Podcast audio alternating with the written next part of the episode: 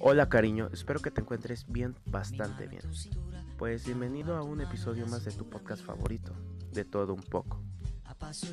Espero que todo haya salido conforme a tus planes en el día, que sea temprano, sea tarde, y que te lo hayas pasado súper, que es lo importante.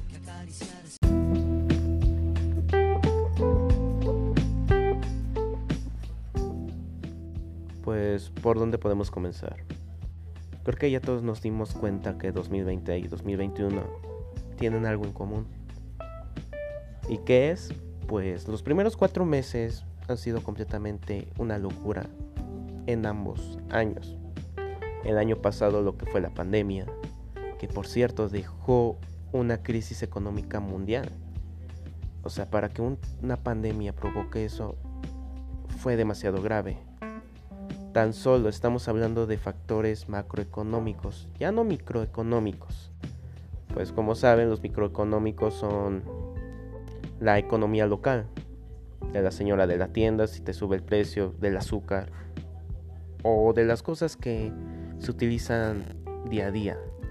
Pero en cuestión macroeconómicos estamos hablando de crisis global. ¿Qué decimos esto? Obviamente cuando la sociedad se colapsa por una pandemia, lo primero que fue, o hicieron más bien, empezaron a cerrar lo que es el comercio. Factores, eh, factores económicos se podría decir, entretenimiento, agricultura, etc. Por lo mismo de la infección, pues evitaban que se contagiara más. Que todos sabemos que eso no fue lo que pasó, sino desfavoreció al pueblo, como es costumbre. Entre esos empezó China, China una de las potencias mundiales e incluso de las mayores exportadoras a nivel internacional, fue el que salió más afectada. Obviamente empezaron a cerrar lo que son las fábricas, las exportaciones y por lo siguiente tuvo consecuencias a nivel internacional.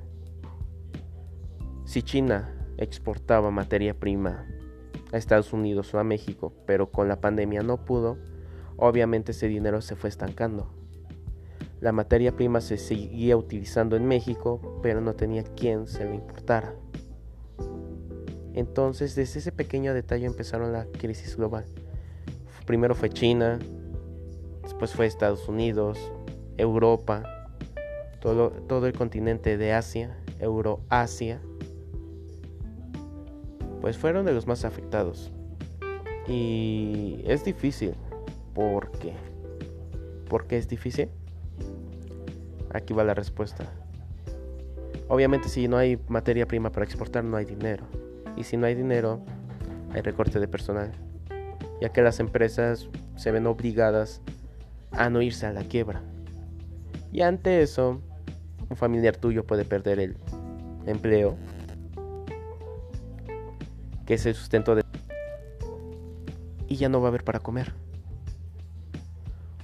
O hay que pensar menos drástico un familiar tuyo tiene un trabajo que si estaba ganando 10 mil pesos al mes, 5 a la quincena, con lo de la pandemia se redujo a 7. 7 entre 2 serían 3.500. 3.500 para una familia de 8 personas obviamente no va a alcanzar. Ahora deja de eso. Si antes el kilo de azúcar, o tan solo, no nos vamos tan lejos, el kilo de huevo estaba a 30, y ahorita está en 40 pesos o llegó a subir incluso hasta 45, obviamente no te va a alcanzar para llegar a la quincena o ni siquiera al mes. Porque no solo se alimentan de un solo alimento, obviamente, ¿no? De un solo producto. Deja de eso las tortillas, el azúcar, los alimentos de uso diario. Entonces, pues, ahorita poco a poco se ha ido calmando esto.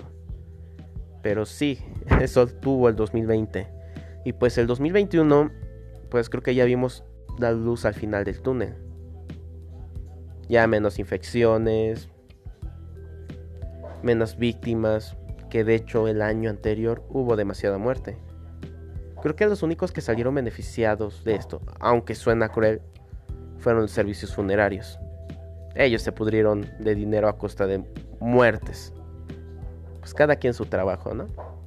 Pero ya, ya no nos alejemos del tema. 2021, estamos enero, febrero, marzo, abril, mayo, si no me equivoco. Y si me equivoco, pues corrígenme, ¿no? Cuatro primeros meses. Estamos viendo que la luz al final del túnel no estaba tan lejos. Ya la economía se ha ido restableciendo. También las empresas. Pero aquí va un pequeño detalle. Por lo mismo la economía se está restableciendo, se está dando una nueva inflación. O sea, si el año anterior fue inflación por enfermedad o por falta de insumos, ahorita como está reactivándose la economía, va a dar otra inflación. Y se supone que no debería de ser, de ser así, pero ¿qué se puede decir? Por lo mismo que la economía va en alza, hay mayor cantidad de insumo, pero los productos e igual van en alza y se supone que no debería de ser así. Pero dentro de lo malo siempre hay algo bueno. Y en este caso sería menos infecciones por, por esta enfermedad que provocó una crisis. Cinco primeros meses del año. Ya los factores macroeconómicos están en alza. El PIB de cada país, el Producto Interno Bruto, el índice de precios, de inversiones, ya se va reactivando poco a poco. Difícil, pero poco a poco. Ahora, dejando a un lado lo de la pandemia y todo, me, me llamó la atención una situación que pasó la semana pasada. Ni la semana pasada, tiene como dos días. Como todos saben, hubo un accidente en la estación del metro, ¿no? Olivos, si no mal me equivoco donde se derrumbó una parte del puente, una ballena, y hubo víctimas fatales. Y muchas personas dicen es que solo se cayó un puente, se cayó junto con el metro. Pero es donde me puse a pensar, o sea, cómo la economía está también relacionado con el Estado. O sea, no es, no es malo ni tampoco es bueno. Es una situación donde debe de haber un equilibrio eficaz. Hay que meternos un poco más en el tema, profundizar y desmenuzarlo.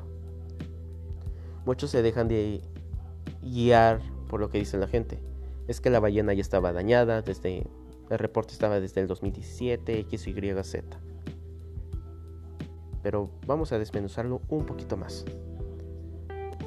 Desde la gestión de Marcelo Brad junto con el de Finanzas y en ese entonces el presidente Felipe Calderón y el grupo de construcción o consorcios Inca y Grupo Carso, eh, pues ahí hubo un pequeño problema que se hizo grande con el transcurso de los años. Y económicos, porque se supone que es economía del Estado. Al momento de hacer unas vialidades ellos tienen que ver el material más viable y resistente. Por eso se hacen los famosos presupuestos pero no todos los llevan a cabo. O sea, piensen eso. Las personas que venían del trabajo y todo ese tipo de cosas, la clase obrera, se escucha mal, pero es la realidad, tuvieron que pagar por unos supuestos errores del Estado o del gobierno. Y desgraciadamente es económico. Y van a saber por qué. Obviamente, obviamente un material más caro es de mejor calidad y un material más barato es de menor calidad y susceptible a fallas de origen. La línea del metro, línea 12, la famosa dorada, inaugurada en el 2012, wow, solo tuvo 8 meses de funcionamiento eficaz. Después de esos 8 meses empezaron a ver las fallas de origen o para las personas más, más, ¿cómo se podría decir? Informales serían fallas de fábrica, ¿no? Ahí va. En lo que son los puentes, en las vías, las vías empezaron a mostrar desgastes. Desgaste demasiado rápido que se supone que la vida de esos rieles son de 10 años y para que en 8 meses se haya desgastado a tal punto de correr un riesgo de descarrilamiento, pues deja mucho que pensar sobre la calidad del metal. Se había sugerido cambiar los metros o los trenes, como ustedes quieran decirlo, por neumáticos en vez de férreos. Pero resulta que en el informe los férreos son 7% más baratos que los neumáticos. Ahí está el primer error. Lo que es la calidad del hormigón y cemento y las ballenas pues dejó mucho de qué hablar. A 33.7 kilómetros de la estación Olivos, antes hay unas viguetas, se podría decir, que tiene un desnivel de 37 centímetros. Y vas a decir, son 37 centímetros que, que no son nada, pero en cuestión de arquitectura es un fallo grande y que puede poner en riesgo a todo. Dejando de eso a un lado, 2017, el temblor que nunca olvidaremos. Dejó desnivelado una ballena, cuarteaduras, y casualmente donde sucedió el accidente ya se estaba hundiendo la parte del puente. Protección Civil ya había hecho el peritaje correspondiente, pero al parecer el informe desapareció. O no se supo nada porque no hicieron nada. Entonces, ahí nos podemos dar cuenta que la economía del gobierno o del Estado, si tú quieres decirlo así, influyen en la vida diaria. Esta vez pudo ser la estación del metro que desafortunadamente hubo víctimas fatales. No voy a dar cifras porque no estoy seguro de lo que pasó, pero sí hubo víctimas. El Estado muchas veces por ahorrarse un dinero mete calidad muy baja en sus construcciones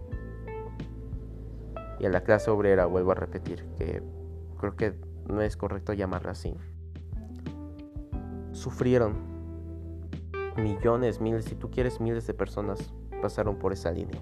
Y desafortunadamente a las diez y media de la noche del día 3 de mayo se dio el puente. Es donde nos damos cuenta que su economía del Estado, según perfecta, muchas veces no lo es y pagan lo que es la clase obrera, la clase más baja. Por supuesto que sabemos que ellos no se preocupan que cómo está la estación del metro. ¿Crees que un funcionario público, un diputado va a utilizar el metro?